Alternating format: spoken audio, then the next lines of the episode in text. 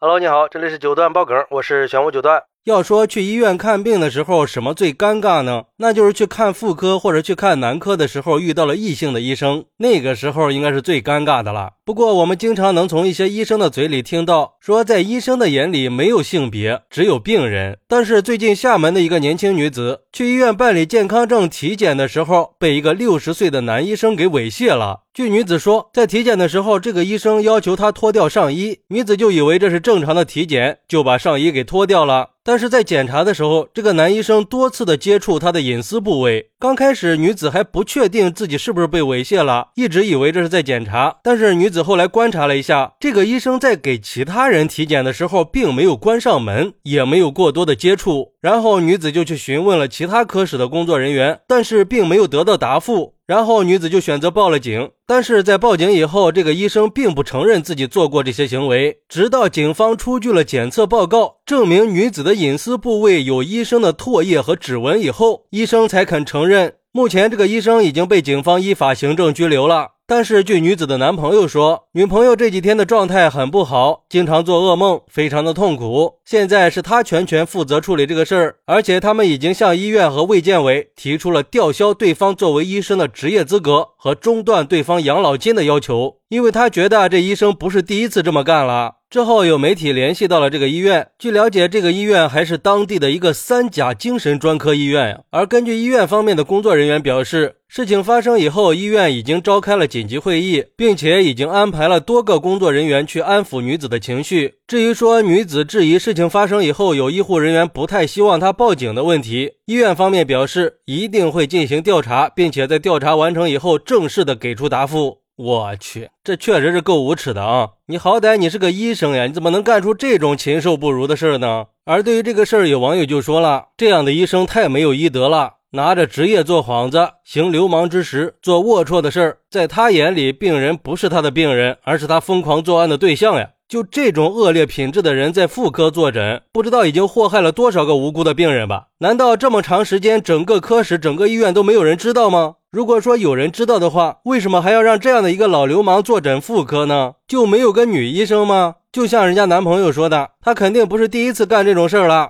所以说，行政拘留实在是太轻了。像这种老流氓，应该把他以前的事儿好好查一查。新账旧账一起算，给他更严厉的惩罚。现在看来，这医生眼里没有性别这句话就是一句笑话呀！是谁在说医生眼里只有患者没有性别的呀？让他出来走两步，这应该是天下最大的谎言了吧？像这样的人根本就不配有从医资格，好不好？我觉得吊销他的行医资格是对的，应该永久的吊销，不能再让他去祸害别的女性患者了。不过，也有网友认为，听说这个医生已经六十岁了，马上就要退休了。还是给人家留条活路吧，别让人家搞个晚节不保嘛。俗话说，做人留一线，日后好相见嘛。人家考个医师资格证也是很难的嘛，那都辛苦了多少年了。但是我觉得这种行为不能原谅哈。而且像这种医生猥亵病人的事儿已经不是第一次发生了，这些年这种事儿已经越来越多了。当然，这个事儿也是在提醒所有的女性朋友一定要学会保护自己，尤其是在看病或者体检的时候，如果实在不放心，就尽可能的找一些同性医生进行检查。而且这些年呀，这个医患关系一直都是个敏感的话题。我觉得医生是应该承担起保护患者隐私的责任的，医生的职业道德和职业操守还是应该严格遵守的。当然，医院方面也应该加强对医护人员的管理和培训的，提高医生的职业素养和服务质量，保障患者的人身安全和合法权益。而且也要呼吁相关部门加强对医疗机构和医护人员的监管，建立一些健全的医疗管理制度，给我们患者提供更安全、更优质的医疗服务。最后，也希望遇到这种事儿的人可以勇敢积极的维护自己的合法权益，要及时的跟有关部门举报和投诉，让医疗行业可以健康的发展下去。好，那你觉得像这种猥亵女性的男医生应该怎么处罚呢？快来评论区分享一下吧！我在评论区等你。喜欢我的朋友可以点个关注、加个订阅、送个月票。咱们下期再见。